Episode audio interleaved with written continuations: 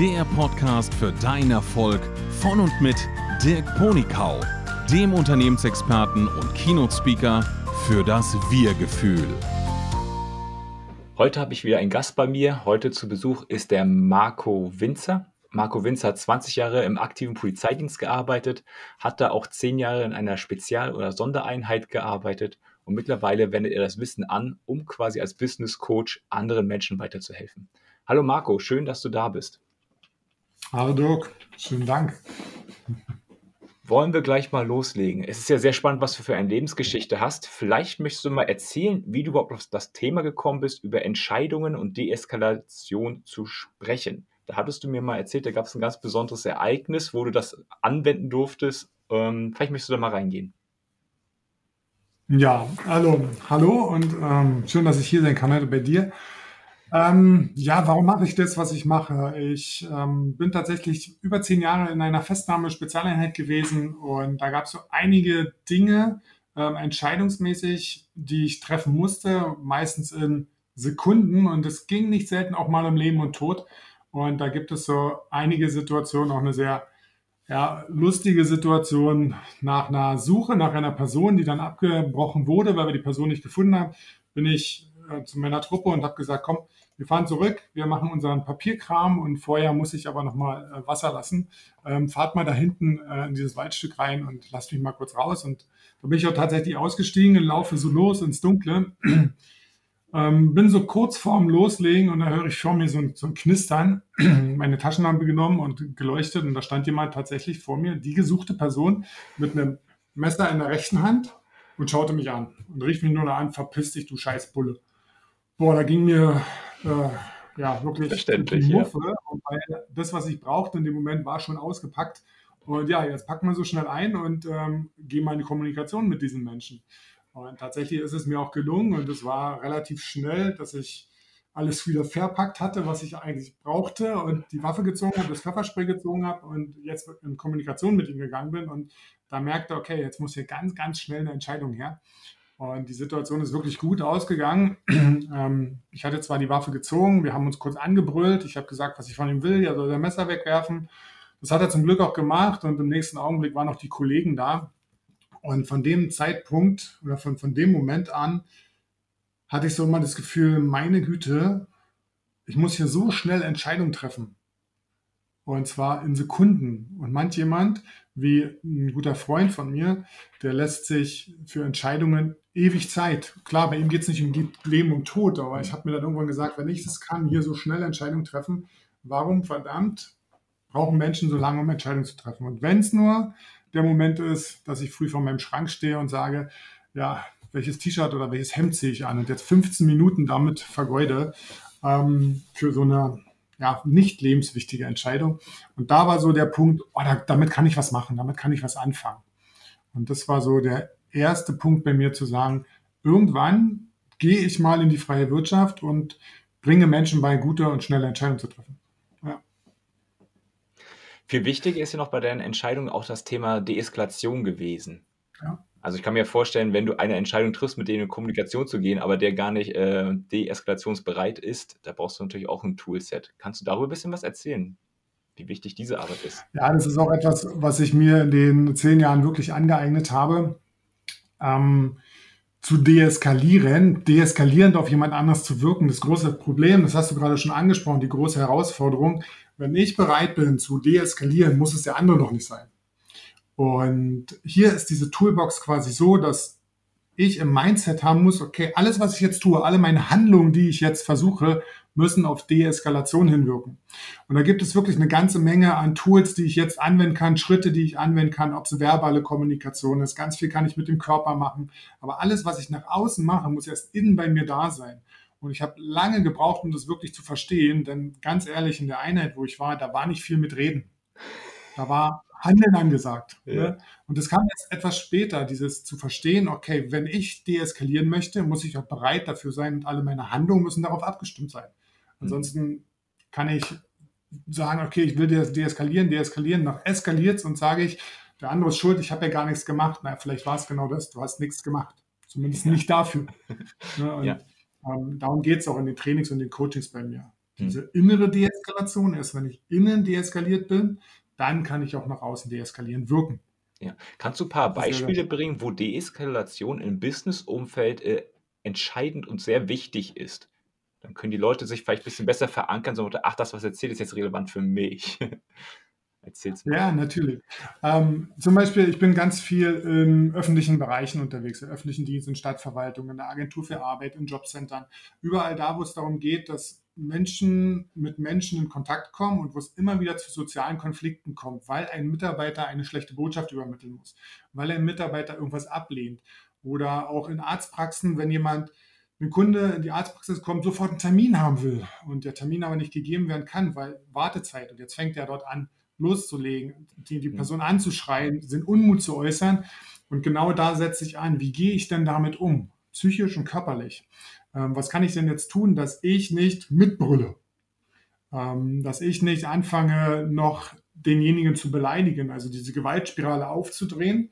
Und du kennst es vielleicht aus Gesprächen, da können wir es ganz klein machen. Ähm, ich habe eine elfjährige Tochter. Und da ist es manchmal das Gespräch, es fängt ganz normal an und auf einmal schaukeln wir uns hoch. Und hinterher sagen wir, ich habe doch gar nichts gemacht. Und dann sind so kleine Dinge, so als Beispiel, so, so eine Reizworte. Eigentlich, du musst es jetzt machen, nie machst du das, was ich sage, immer machst du das. Und alleine diese Worte können schon dazu führen, dass ein Gespräch explodiert. Und hinterher stehe ich da und ich weiß nicht, wie das passiert ist. Und gerade im öffentlichen Bereich, man hört es ja auch in den Medien, wird der Ton oft rauer. Und genau da gehe ich hin, da setze ich an und arbeite mit den Mitarbeitern in öffentlichen Einrichtungen, aber auch halt in privaten Einrichtungen oder in Unternehmen, gerade auch im Führungsalltag. Es gibt ja auch Mitarbeiter, die sich vielleicht mal über den Chef beschweren. Wie geht der damit um? Wie kann er so eine Dinge deeskalieren? Oder aber auch, wie kann er Konflikte in einem Team deeskalieren, dass es halt nicht dazu führt, dass das Team auseinanderbricht und montags jeder zur Arbeit kommt und sagt, boah, kein Bock auf diesen Job, bloß gut, dass bald Freitag ist. Und genau da ja. Äh, ein Gedanke, der mir jetzt gerade dazu einfällt. Ich hatte mal ein Interview gemacht mit Uli Funke. Das ist ja der Neuro-Papst, nenne ich ihn jetzt einfach mal, der Neuro-Experte. Angewandte Neurowissenschaft, das war die Expertise, genau so. Und er hatte gesagt, dass wir am Gehirn verschiedene Ebenen haben. Einmal dieses rationale, begreifende Gehirn. Solange wir da drin sind, können wir vernünftig kommunizieren. Und dann gibt es darunter das Emotionale und dann darunter das äh, Froschgehirn, hatte er es genannt, wo dann diese ganzen äh, Kampf, Flucht und Erstarren-Mechanismen drin sind. Und um jetzt die Verknüpfung mal zu machen, es ist ja immer die Schwierigkeit, eskalieren beginnt ja darin, dass jemand sich angestachelt fühlt, nicht mehr in diesem Neokortex-Bereich ist, also wo man rational denkt, sondern so weit nach unten gegangen ist in diese Überlebensinstinkte hinein, ähm, dass er dann quasi impulsiv wird und hochfährt.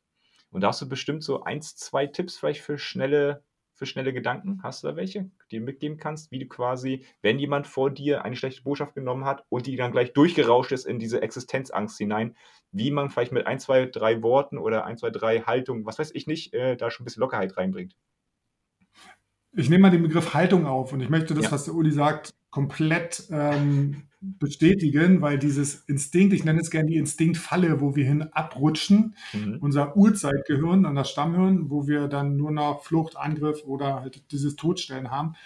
Und äh, in den Trainings oder in den Coaching geht es bei mir ganz oft um die Haltung, denn mhm. es kommt ja nur eine akustische Welle auf mich zu. Ja. Und jeder Mensch geht damit anders um. Einer wirklich rational sagt, okay, da, da sagt der das und das und das und der andere fühlt sich sofort angegriffen. Also ein ganz großer Tipp ist, vom Gegenüber nichts persönlich zu nehmen, sich selber zu sagen, der meint nicht mich, der meint die Situation, der ist selber unzufrieden mit sich. Ich stelle mir ganz oft die Frage, dass jetzt jemand da vor mir explodiert oder dass vor mir jemand mich beschimpft, was hat das mit mir zu tun, mit mir als Mensch? Und auch die Haltung zu haben, ich bin okay, du bist okay. Und wenn ich damit beginne, deswegen habe ich vorhin gesagt, Deeskalation beginnt im Kopf. Also es ja. beginnt nicht bei dem meinem Gegenüber, sondern es beginnt bei mir. Wenn ich das Menschenbild habe, egal was du tust, du bist von Grund auf okay, dann habe ich schon mal die Chance, dass ich nicht so schnell dahin abrutsche. Ansonsten gibt es natürlich noch schöne Methoden. Ich habe da eine, die äh, nenne ich K.O.-Methode, also jetzt nicht K.O. wie Boxen und äh, K.O. schlagen, sondern wirklich Kaufmann Anton Otto, dieses im ersten Moment, wenn sowas kommt, einfach erstmal die Klappe halten. Nichts sagen, ruhig sein.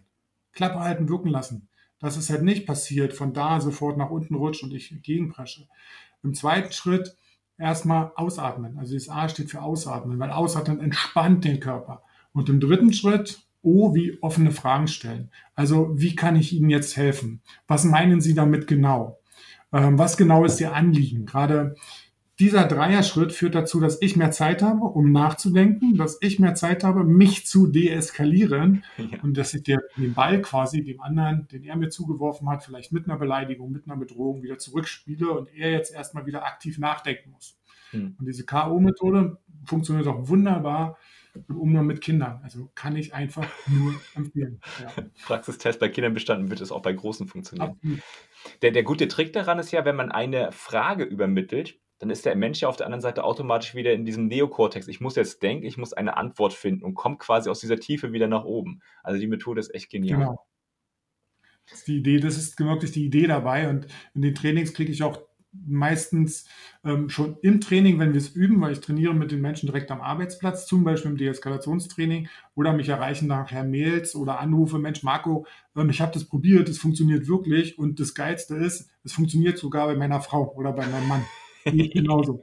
Und also Menschen-Skills, die funktionieren. Ja, ja, die funktionieren halt nicht nur da, die funktionieren überall. Äh, ob es ein Business ist, ob es im privaten Bereich ist, die funktionieren einfach, ja. Das ist super.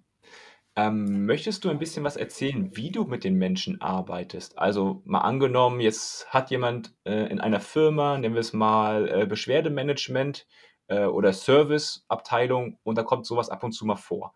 Was sollte die mhm. Person mhm. jetzt machen, um quasi mit dir oder mit deinem Team in Kontakt zu treten, um quasi erste Schritte zu besprechen oder überhaupt eine Lösung herbeizuführen? Was wäre da aus deiner Sicht die ersten Tipps und Wege, wie man mit dir zusammenarbeiten kann? Also das erste ist natürlich, meine Seite googeln und ähm, mich über die Seite anschreiben, über meine Webseite marco-winzer.com oder mich einfach anrufen und ähm, dann können wir so in ein Erstgespräch gehen. Was ich zuerst mache, was ist überhaupt da los? Hm. Ähm, ich habe gar keine Patentlösung oder kein Seminar, wo ich sage, okay, das ist mein Seminar und das machen wir so, sondern ich arbeite wirklich an den Beispielen, an den ähm, Situationen, die täglich da sind. Also ich gehe gar nicht unbedingt mit denen in den Seminarraum, sondern ich trainiere mit denen an ihrem Arbeitsplatz. Ja, diese job, Situationen ja. durch. Oh ja, genau, on the job. Ich begleite die Personen oder diese Trainingsgruppe.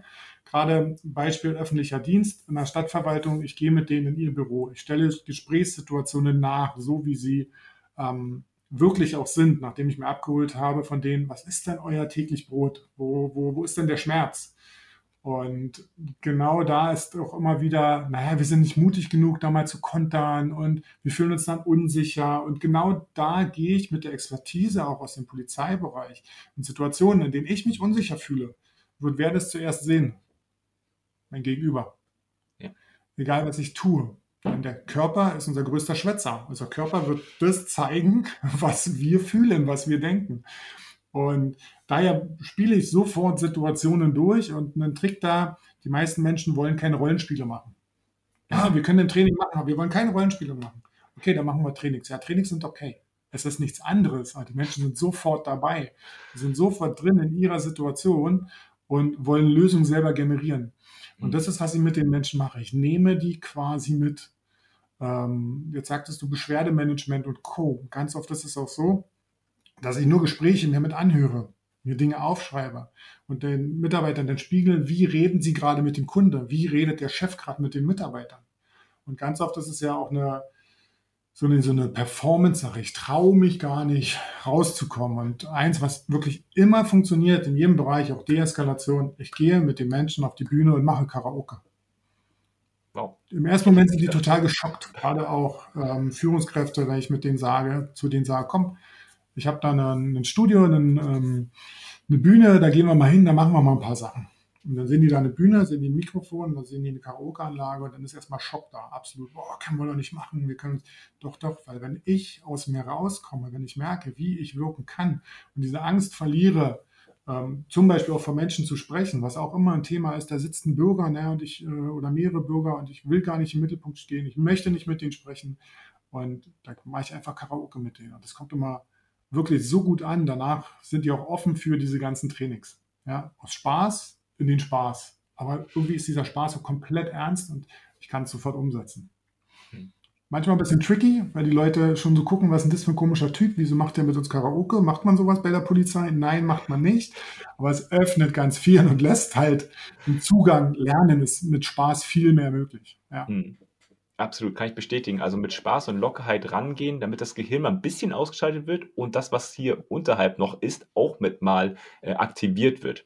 Weil sonst sitzt man ja immer nur da und versucht rational jemandem was zu erklären. Aber da sind natürlich auch ganz viele andere Elemente drin, Körpersprache, Stimme und sonstiges, die schon mal suggerieren, ähm, ich sag dir jetzt, wie es hier lang geht, auch wenn du es nicht unbedingt genau. magst, aber das ist leider der offizielle Weg. Entweder lernen wir dir jetzt, also entweder lernen wir zusammen jetzt eine Lösung zu finden, um diesen Weg zu gehen, oder ich erzähle es halt nochmal anders.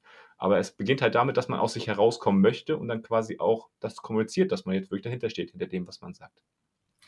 Ja, auch, dass man lernt, seinen, seine Körpersprache zu nutzen, gerade für den Bereich Deeskalation.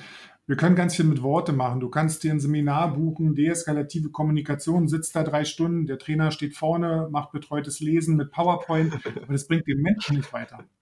Ja? ja. Der Mensch, der muss es erleben, der muss sich muss fühlen, wie ist das, wenn ich das oder das jetzt sage und noch viel wichtiger, was sagt dann, wie sagt es denn mein Körper? Aber ich kann mit der Stimme ganz viel sagen. Ich kann dir ganz viele Dinge erzählen hier und unterm Tisch wackelt mein Bein, weil ich total nervös bin, total aufgeregt bin. Und diese Sachen bei sich auch zu erkennen, weil wenn ich sie kenne, ist der erste Schritt, dann kann ich auch daran arbeiten, diese Dinge zu verändern.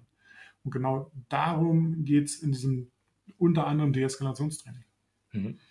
Möchtest du noch ein paar Worte sagen, was es für einen Nutzen für die Unternehmen bringt, wenn die Menschen in ihrer Rolle am Arbeitsplatz sich wohl zufrieden fühlen und da was bewirken können? Jetzt hast du ja schon etwas gesagt. Der Nutzen ist, die Menschen fühlen sich wohl und zufrieden.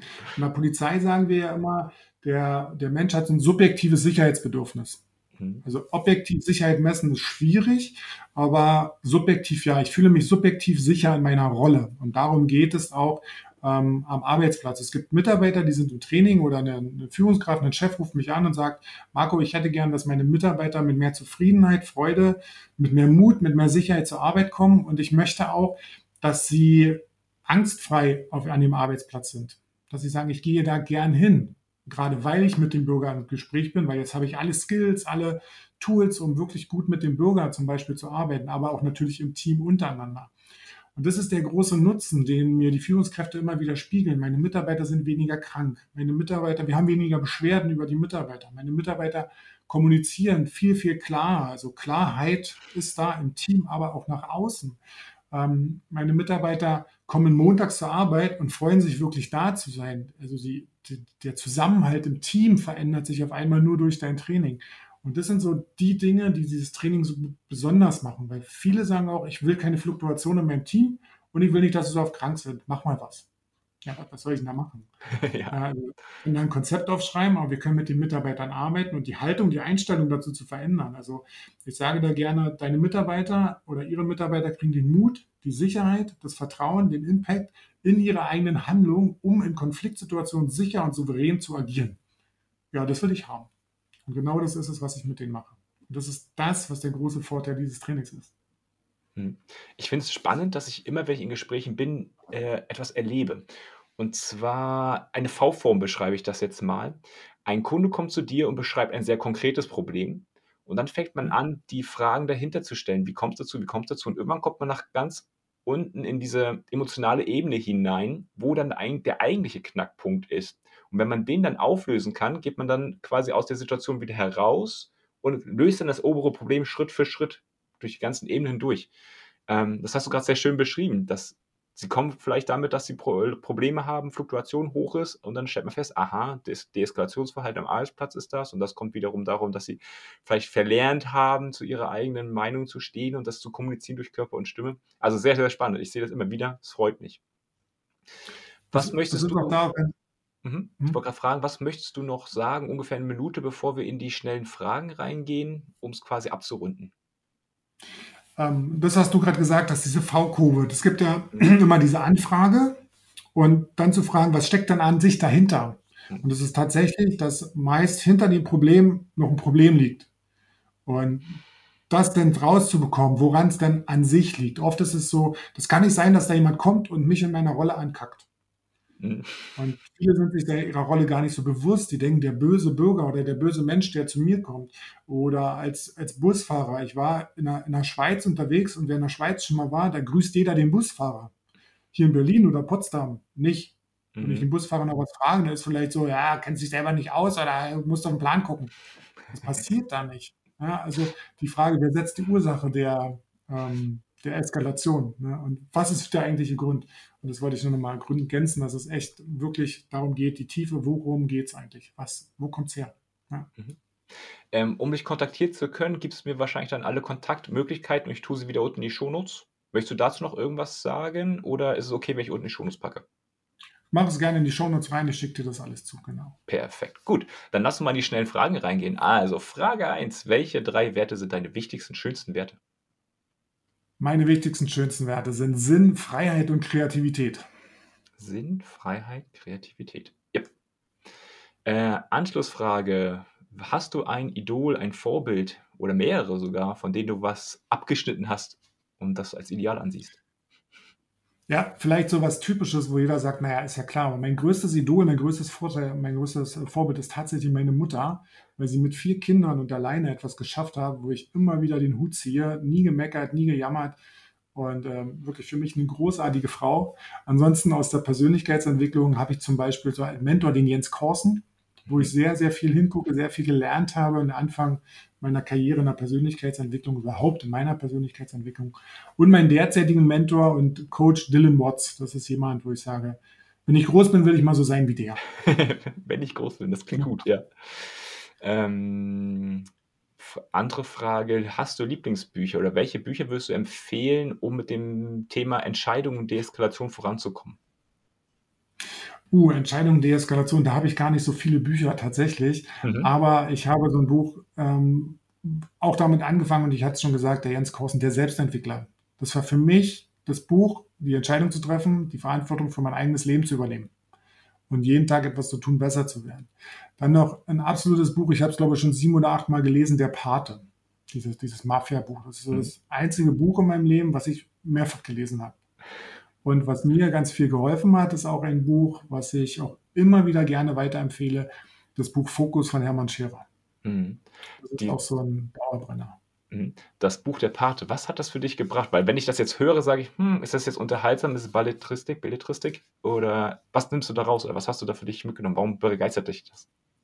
Das begeistert mich deswegen, weil bei, dem, bei diesem Buch, da geht es um Familie, da geht es um äh, Zusammenhalt, da geht es darum, dass niemand zurückgelassen wird.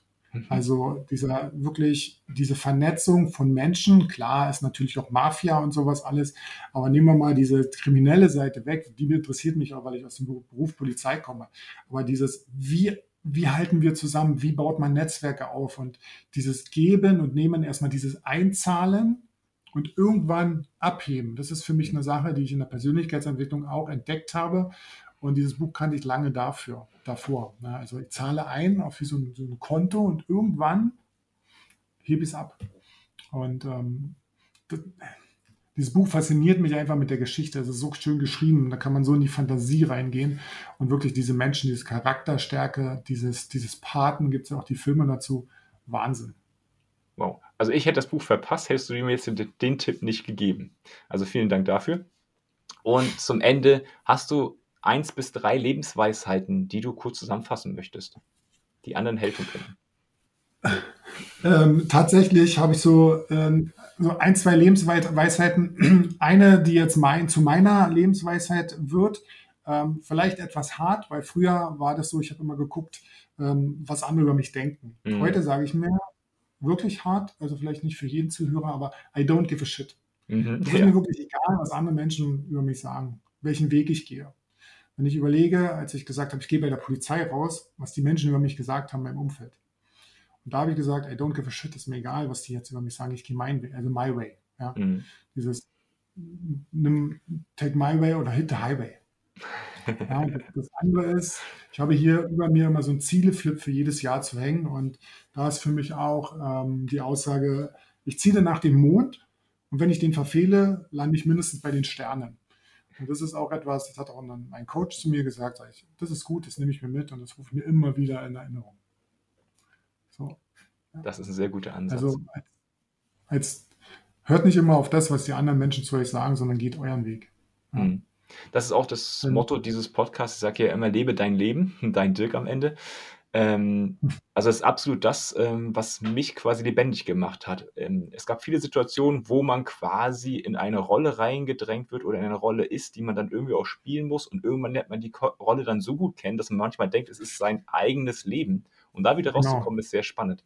Hast du da vielleicht für dich noch mal einen Tipp, wie du für dich identifiziert hast, das ist quasi nicht der Marco, aber das ist er und egal, was die Leute über diesen richtigen Marco sagen, dann dein, dein Motto, I don't give a.